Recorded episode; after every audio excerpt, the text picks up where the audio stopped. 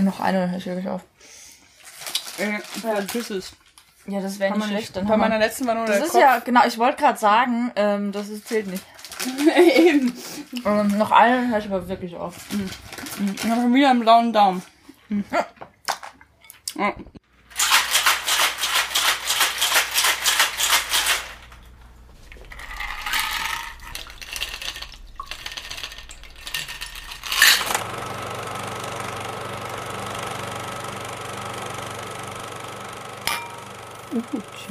Tschüss. Oh, ich habe den mit dem Nippel. Meiner hat auch ein Nippelchen. Das hat so ein kleines Nippelchen. Gut, da ist ein größerer Nippel. So ein Oh, einen sehr großen Vorhof.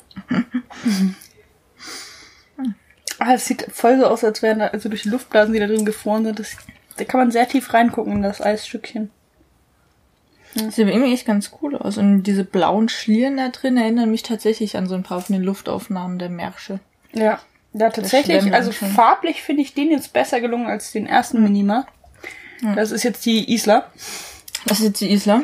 Das andere war der Minima. Mhm. Hm. Und das ist aus, ähm, weil wir auch mal Health- und Fitnessmäßig Ja. uns einsteigen möchten. vorbildlich. vorbildlich ist das äh, eine Zitrone, eine Riesenzitrone, ordentlich Orangensaft, ein mini, mini, mini Rest Grenadin, der noch da war und dann auch so für die Farbe und dass es ein bisschen bitter ist von diesem Hibiskusblütensirup. Aber ganz ehrlich, mein Ratschlag zu alkoholfreien Cocktails, bleibt fern von Süßen ohne Alkohol und haut euch einfach immer für alles Zitrone rein, wo ihr Süße mit reinmacht und dann ähm, mischt man Säfte bunt zueinander und schüttelt sie und es ist eigentlich fast immer lecker. Ja, auf jeden Fall. Also das finde ich jetzt durchaus. Achso, Orangensaft ist drin. Aber da jetzt eine Art Rum oder so, fände ich auch nicht schlecht. So, Und da ein kommt halt unsere Natur Rum. durch, ne? Ja, so, so ein fruchtiger Rum dazu. Plantation Ananas. Das wäre nice. Aber wir trinken heute Abend nichts. Ja. Aber wir besprechen den angekündigten, also im Raubzug angekündigten von dir äh, spanischen Film La Isla Minima. Ich kann kein Spanisch, von daher werde ich dir einfach sämtliche Namen und so übernehmen. Ich kann da, ich hatte mal eine halbe, äh, ein halbes Jahr Spanisch und ich kann Latein, also. Dateien kann ich theoretisch auch, aber ich glaube, das bringt mir jetzt nicht so viel im Vergleich. Genau. Ja, also, naja, wir werden uns das äh, Zitat noch von einem Fachmann einsprechen lassen. Ja.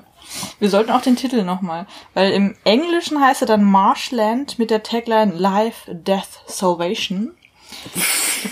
Ja, ich fand's auch so ein bisschen so. Ist ja fast so schlimm wie deutsche Titel bei englischen Filmen. Ja, ne, das habe ich mir auch so, ich weiß gerade nicht. Und, Hat den äh, deutschen Titel? Nee, ich glaube, äh, auf Deutsch ist er wirklich einfach nur La Isla Minima. Ja, Okay, aber wir können auch noch mit Spanisch umgehen, um zu denken, dass. Ja, genau. Und Those Immigrants. Oh, da stimmt doch irgendwas nicht. Ja. Der ist von 2000, äh, 2014.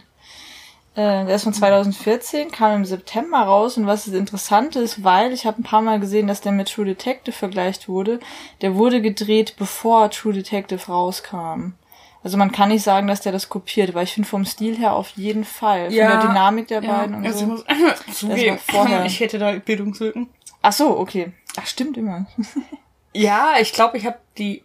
Ich weiß nicht mal, ob ich die erste Folge. Das Opening habe ich mal analysiert. Danke, Felix. äh, aber ich, ich glaube, ich, ich weiß gar nicht, ob ich True Detective. Also das wüsstest du auf jeden. Fall, wenn Also ich habe es nicht geguckt. Ich weiß nicht, ob ich eine Folge Also die erste. Staffel, wir reden nur von der ersten Staffel. Genau, aber ähm, ich verstehe, was Ja. gemeint ist, an, allein anhand der Ästhetik und der Ausschnitte, die ich Ja. mal gesehen habe. Ja.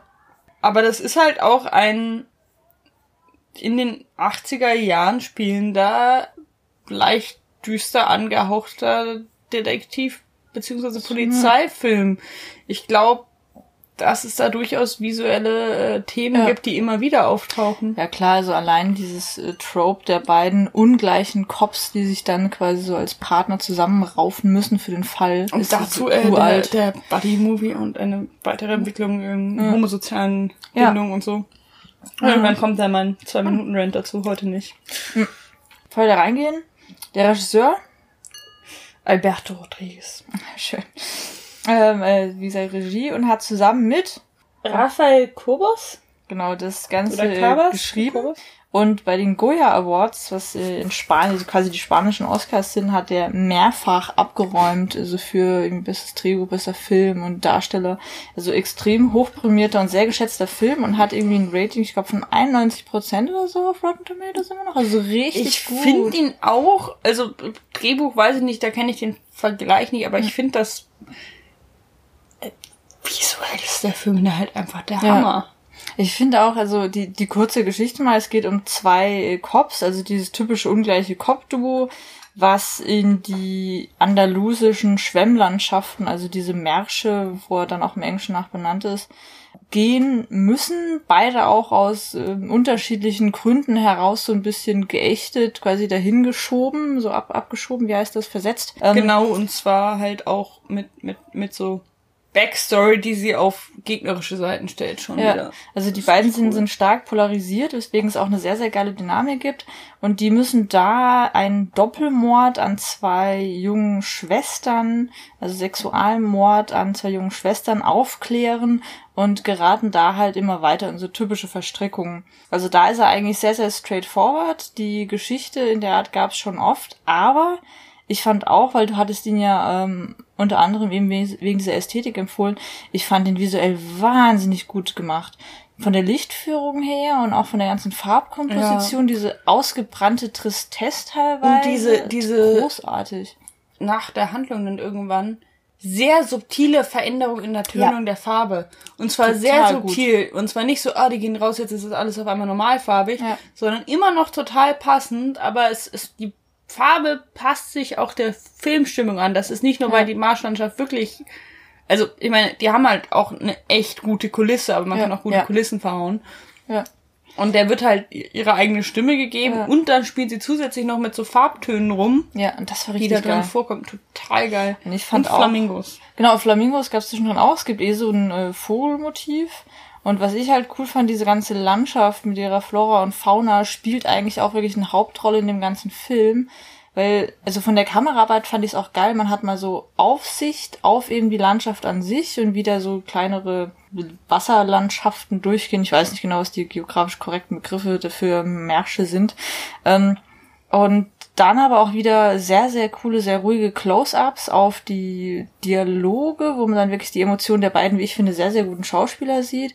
Und das auch immer vor dem Hintergrund eben dieser Landschaft, in der die dann zwar so wirken von wegen, ah, okay, wir suchen jetzt ein Lied, jetzt haben wir gerade keinen, jetzt haben wir gerade wieder irgendwie eine Spur, ha. Und vor dieser Landschaft wirken sie aber immer dabei unglaublich verloren. Und diese wahnsinnige Tristesse die ganze Zeit, wie man richtig merkt, dass das ganze Land symbolisiert durch jetzt diese Landschaft, die eigentlich gerade verschlingt und die gerade gar nicht wissen, okay, nach dem ganzen Umschwung der letzten Jahre, wo geht's jetzt eigentlich hin? Was sollen wir jetzt eigentlich machen? Und, und diese, dieser, diese Sumpf, wo sie reingesogen Ab werden. Nein, also Ablehnung des Dorfes ihnen gegenüber, mhm.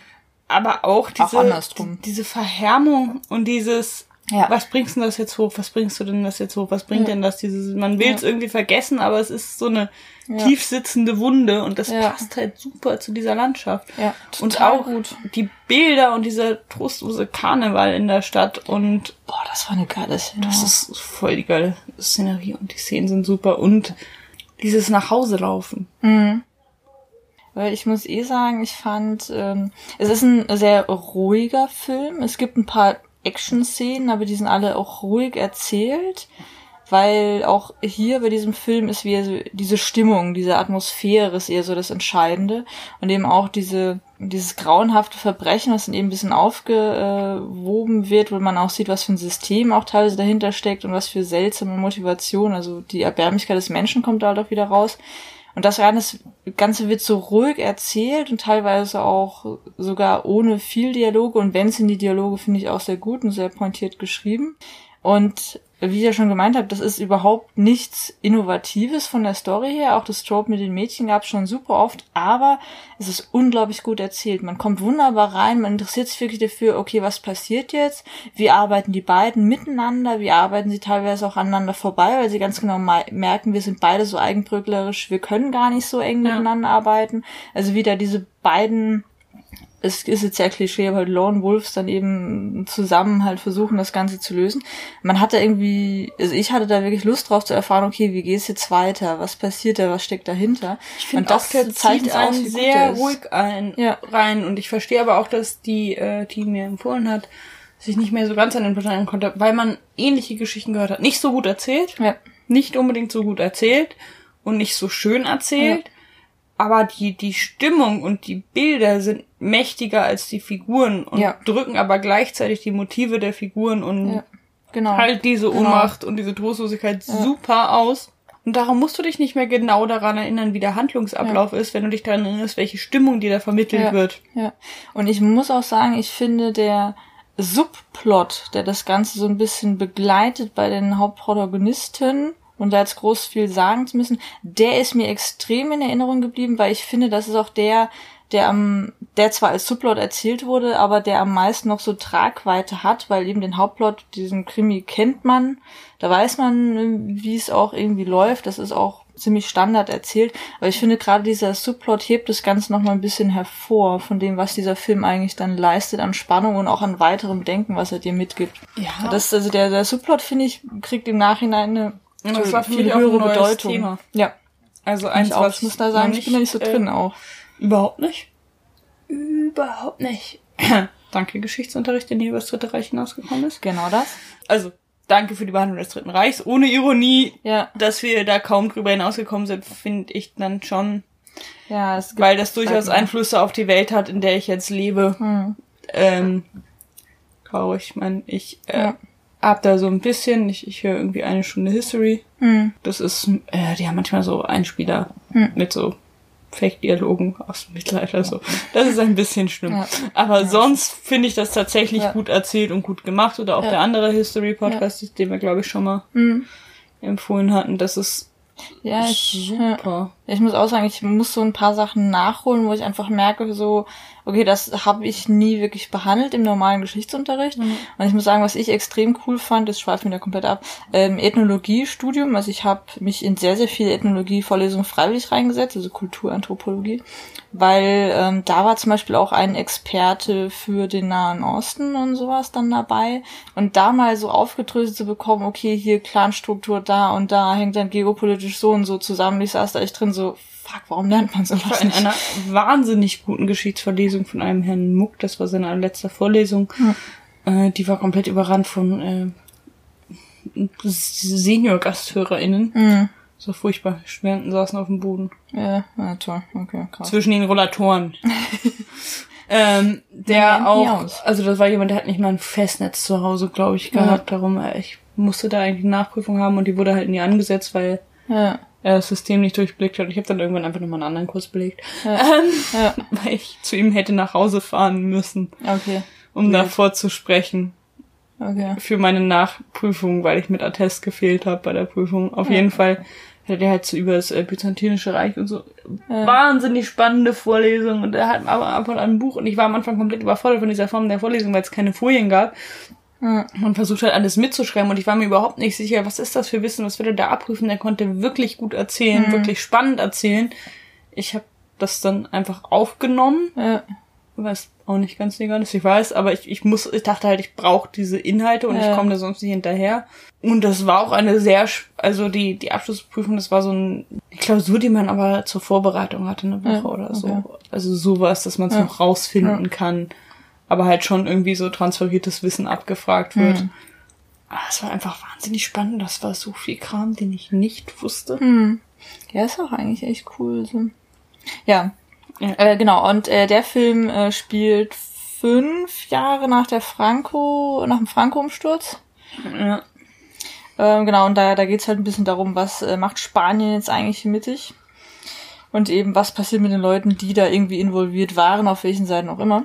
Und das ist wohl auch immer noch ein relativ starker Einfluss in Spanien ja. und so, weil es halt keine, ähm, wie es hier so schön heißt, Erinnerungskultur gibt. Ja, genau, dann weil man halt sich dem halt aus, aus, weil ja. man es nicht aufrühren wollte und dieser Bürgerkrieg mhm. gerade halt so halbwegs vorbei war, man dachte, mhm. wir rühren das nicht auf, das nicht behandelt hat ja. und dadurch die Wunden immer noch da sind so. Ja. Und das ist, ähm, das gibt's in ganz, ganz, ganz vielen Ländern. Das ist so krass. Ja, in fast allen, ne? In fast allen, ja, in, in einigen weniger lang her als in anderen, aber Ja. es ist, es ist schon krass, was so passiert. Ja, das stimmt schon. Und sogar wenn man es behandelt, gibt's ja noch so Spätfolgen. Also da gibt's ja, Ja, ich meine, guck dir Deutschland an. Also ja genau so, es, es gibt da. halt so, so Zu Recht, ja. Ja, und es gibt tatsächlich auch Muster in der Kindererziehung davon, Ja. von den Leuten nach dem Krieg. Und dann gab es so eine autoritäre Phase, dann gab es die komplett Ja. anti-autoritäre Phase.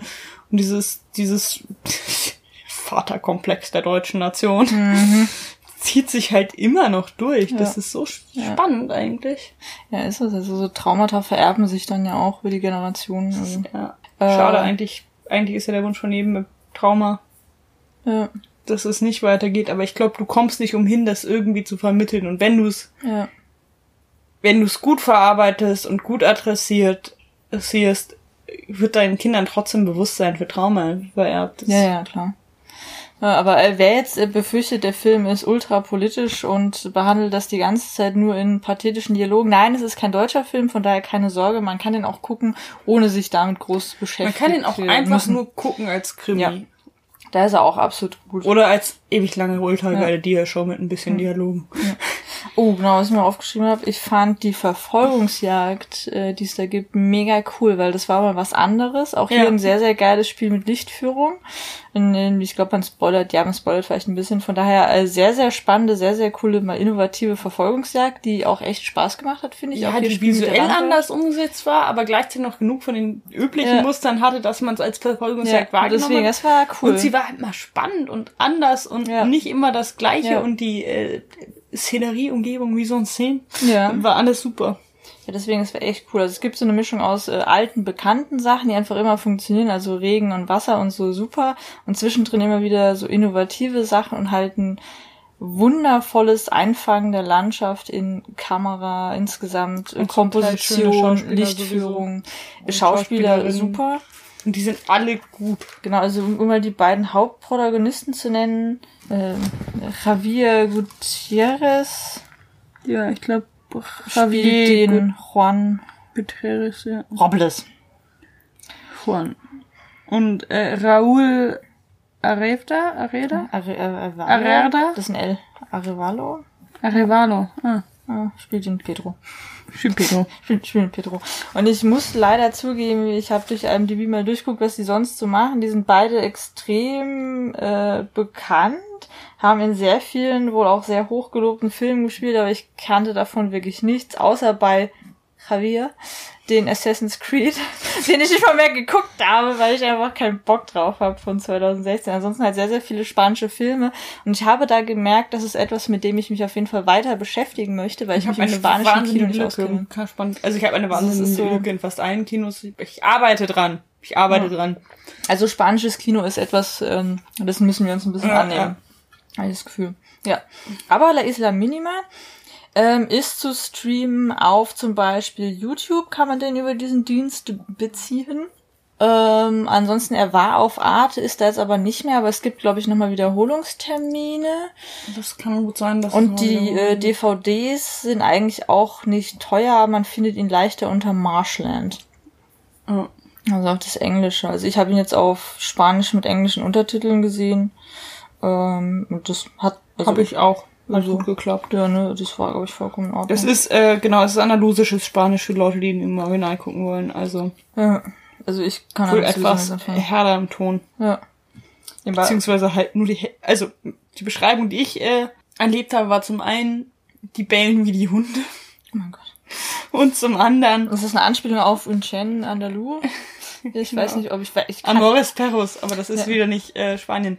Äh, oder ähm, die sprechen nur die Hälfte der Wörter aus und meistens nicht die Hälfte, die du für den grammatikalischen Sinn Entzug brauchst. Ach, Kontext ist alles, ist auch im Japanischen so. Das, das funktioniert schon.